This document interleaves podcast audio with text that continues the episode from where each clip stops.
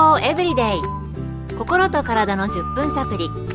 この番組はセブンス・デー・アドベンチスト・キリスト教会がお送りいたします。皆様お元気でしょうか？森田美恵です。今日もあなたやあなたの大切な人の心と体の健康に役立つ情報を短い10分間にぎゅっと詰め込んでお届けします。なおこの番組は健康情報番組で医師のアドバイスや治療に変わるものではなくすでに投薬を受けている方病院に通われている方はかかりつけの医師の指導のもとこの番組の情報も参考になさってください。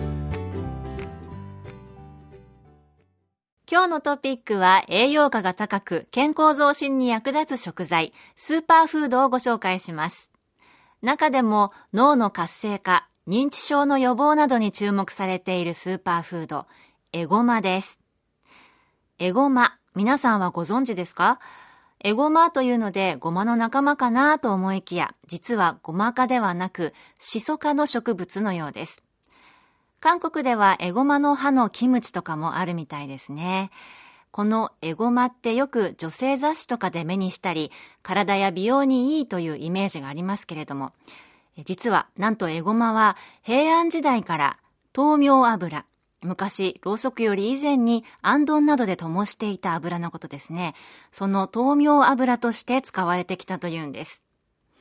まあそんな日本でも長い歴史のあるエゴマについて、今日もまた東京衛生病院健康教育科課長栄養学博士の中本恵子先生に教えていただきました。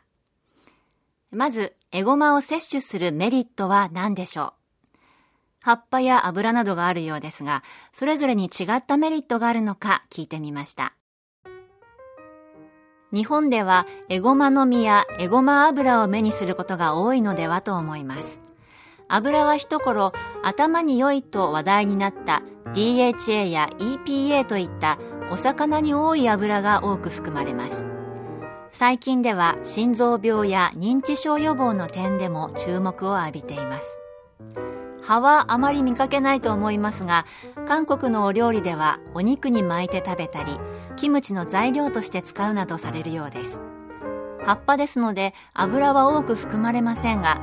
ベータカロテンは葉 10g 分でミニトマト約15個分ほどの量が含まれています。ということで、エゴマはやはり体にいいということですね。まず、エゴマ油には心臓病や認知症予防でも注目されている成分が含まれている。また、エゴマの葉 10g にはミニトマト約15個分のベータカロテンも含まれているということで、すごいなと思いましたけど、多いなって。葉も体にいいということですね。認知症予防など脳の活性化に役立つというのは嬉しい情報ですね。では、後半では実際に調理するときの注意点やおすすめの簡単レシピなどをお送りします。それではこの辺で皆様に心のサプリ、心に優しい曲をお送りしたいと思います。曲は When We Walk to the Road 安部あすみさんのピアノ演奏で When We Walk to the Road です。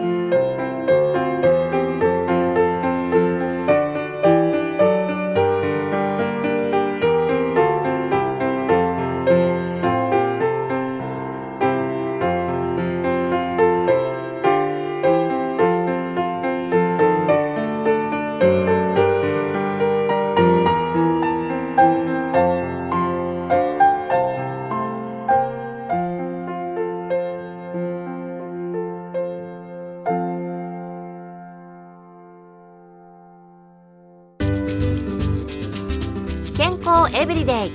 心と体の10分サプリ。この番組はセブンス・デ・アドベンチスト・キリスト教会がお送りしています。今日は栄養価が高く健康増進に役立つスーパーフードエゴマをご紹介しています。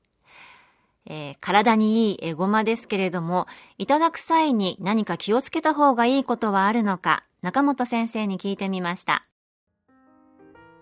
エゴマ油についてですが、とても酸化しやすい油ですので、炒めたりといったような加熱料理には向きません。加熱料理の仕上げにちょっとかけたり、ドレッシングとして使用すると良いです。また、冷暗所に保存しましょう。スーパーフードの油ではよく聞く注意点ですが、このエゴマ油も酸化しやすいので、加熱料理には向いていないとのことでしたね。油というとついつい炒め物などに使いたくなってしまいますからね。では、最後に忙しい人でも簡単に美味しく作れるレシピを教えていただきました。まず、サニーレタス、スライス玉ねぎなどを混ぜたサラダにちぎった海苔を散らし、エゴマ油、醤油の順にかけていただきます。と、これだけなのですが、エゴマ油と醤油をかけたサラダ、美味しそうですよね。えどっちかというと、エゴマ油は和風のテイストが合うのかなと思いましたが、早速試してみたいと思います。私もエゴマで健康ニュースタートしたいと思いました。今日の健康エブリデイいかがでしたか？番組に対するご感想やリクエストをお待ちしていますさて最後に健康講座ニュースタートのお知らせですこの番組では健康講座ニュースタートをご希望の方にお送りいたします。ご希望の方はご住所お名前そして健康講座ニュースタート希望とご明記の上郵便番号540-8547ラジオ日経健康エブリデイの係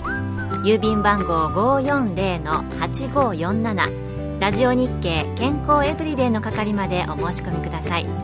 ェブページからの受講も可能です。受講料は無料です。お申し込みをお待ちしています。健康エブリデイ心と体の10分サプリ。この番組はセブンス・デ・アドベンチスト・キリスト教会がお送りいたしました。ではまた月曜日のこの時間にお会いしましょう。それでは皆さん Have a nice day!